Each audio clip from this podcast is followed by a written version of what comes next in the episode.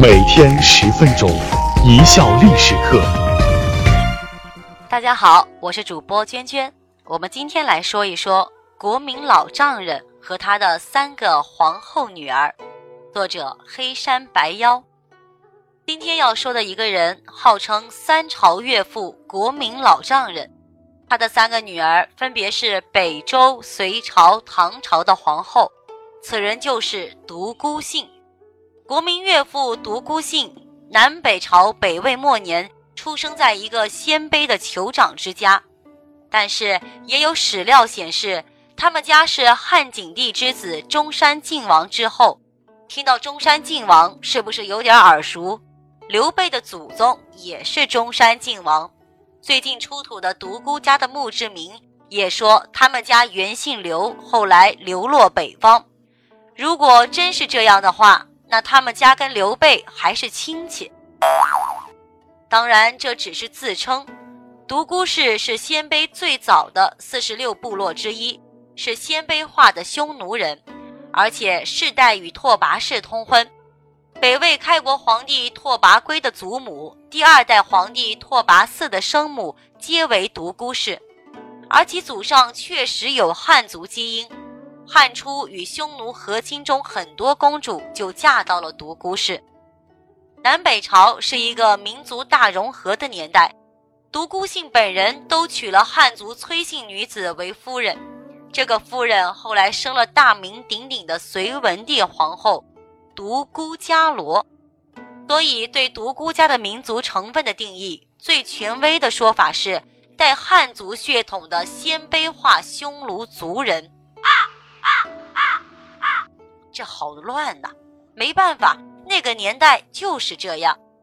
一般混血儿都长得很漂亮，独孤信很帅，史称美容仪，善骑射，获得独孤狼的外号。那时可是妥妥的小鲜肉一枚，曾在阵前单骑力擒敌将。试想，小鲜肉单枪匹马擒敌，那怎是一个酷字了得？要是生在现在，不知道要收获多少微博粉丝哦。有好事者就评选了中国古代十大美男，有潘安、宋玉、嵇康、子都、韩子高、兰陵王。慕容冲、位阶、宋文公、独孤信。有一天，独孤信到郊外打猎，打得兴起，多打了一会儿，策马赶路回城，迎风疾驰。那时正好晚霞满天，风劲马急，帽子无意中偏到了一边，也没工夫扶正。结果第二天，满城人都侧戴帽子，一时引领服装新潮。这不就是中国古代的范思哲呀？这平时的他喜欢修饰自己，服饰的搭配色彩与众不同，擅长混搭。还有一个未被证实的传说：独孤信曾经丢了把剑到一口井里，沾上美男子的味道，水质不同凡响，人们就用那口井里的水酿酒，这就是古井贡酒的由来。独孤信不仅人长得美，智计也相当的突出，有奇谋大略。宇文泰开辟霸业时，只具有关中之地。由于龙山以西地势优越便利，所以委任独孤信镇守，声威远震邻国。人家几年判不了的案子，他三下五除二就解决了，而且非常有威信。治下政通人和，经济繁荣，远近跑来归附的流民有数万家之多。因为他姓祝遐迩，被赐名为信。史称吉信在周，世无庸治，是以礼教，劝以耕桑。数年之中，公私赋实，留人怨妇者数万家。这评价那可不是一般的高啊！独孤信号称北朝名将，当然也不是浪得虚名的，那功劳也是一刀一枪给挣来的。武泰元年。五百二十八年，二十六岁的独孤信随军征讨韩楼，独孤信单骑挑战，擒获贼寇渔阳王袁嗣周，因功任员外散骑侍郎，不久改任骁骑将军，接着镇守府口，又任前锋，与敌在黄河北面作战，大获全胜，任安南将军，被赐爵为元德县侯。不久，高欢叛乱，北魏皇帝西逃入长安，独孤信抛妻弃子，单骑跟随。北魏孝武帝十分赞叹，当即赐给独孤信御马一匹，进爵为扶阳郡公。随后派他收复被高欢控制的荆州。任命独孤信为魏大将军、都督三荆州诸军事。他很快平定荆州，又继续升迁。这时，东魏派大军进犯，孤立无援的独孤信带着数千残部归降了南朝后梁。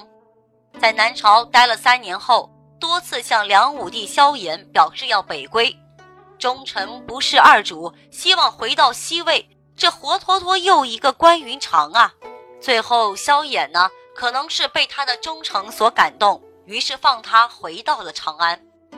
回西魏后，追随宇文泰四处平叛，是少数能与东魏大军对峙而不落下风的大将。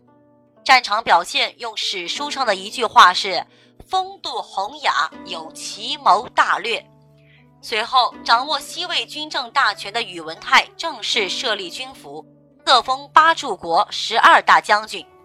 宇文护、独孤信、杨坚的父亲杨忠名列其中，是西魏最有权势的人之一。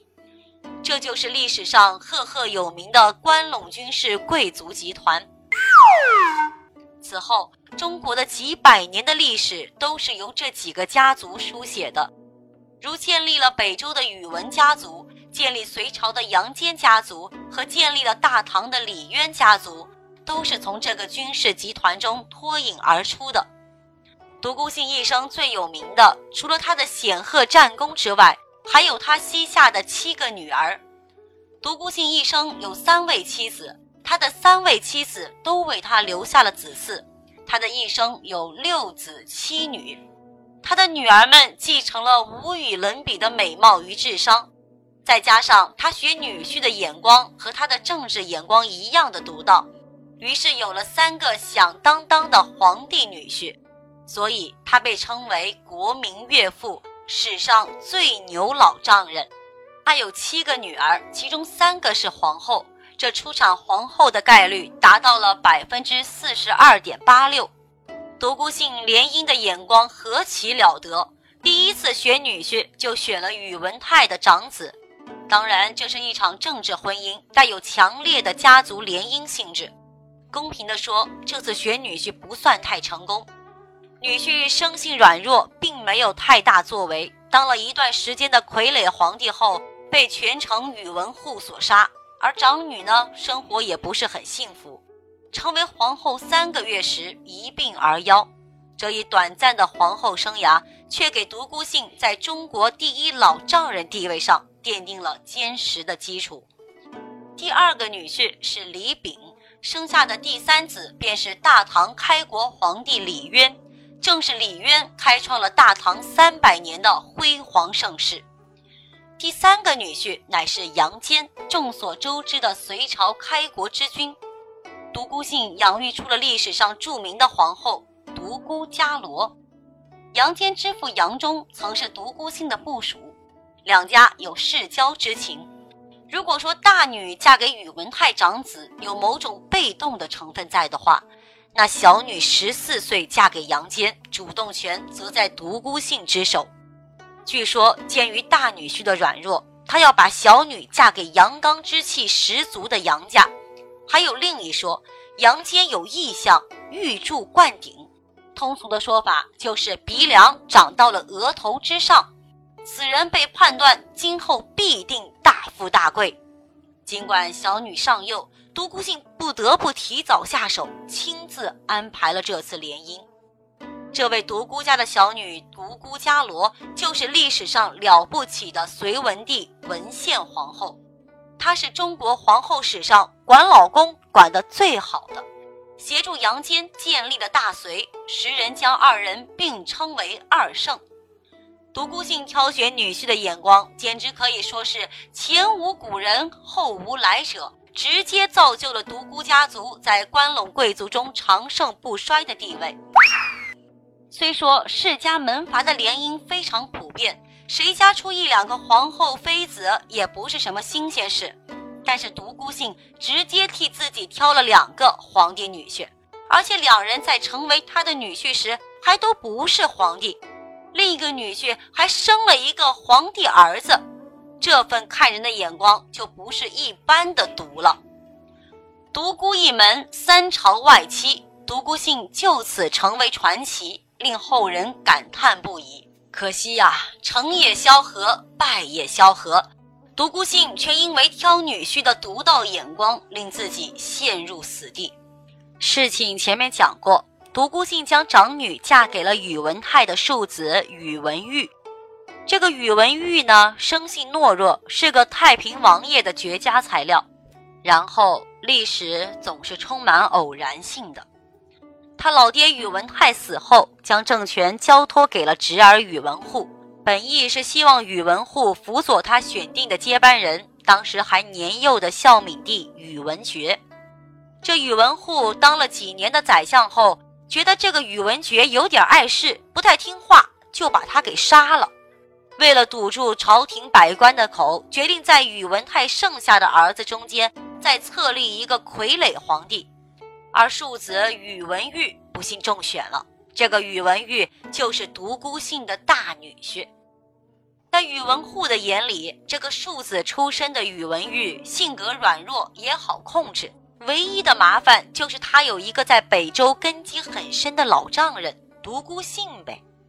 要是独孤信以外戚的身份与他争夺权力，还真难说谁能笑到最后。于是宇文护一不做二不休，使出了一招绝户计，派人告诉独孤信：“我要对你动手了。”要是你死了，我可以放过你全家。当时手上无权无兵的独孤信，万般无奈之下饮咎自尽，死时五十五岁。不久，公元五百五十九年，他的大女婿宇文毓在宇文护的拥立下即位，是为北周明帝。当然，没过几年，也给宇文护给杀了。二十年后，公元五百八十一年，已经是北周老丈人的小女婿杨坚取代北周，建立隋朝。再过了四十年，公元六百一十八年，四女婿的儿子李渊建立唐朝。至此，他成为历史上绝无仅有的一位三个王朝、三个皇帝的超级岳父。他的家族显赫数百年之久。感谢大家的收听，本节目由一笑而过影音工作室出品。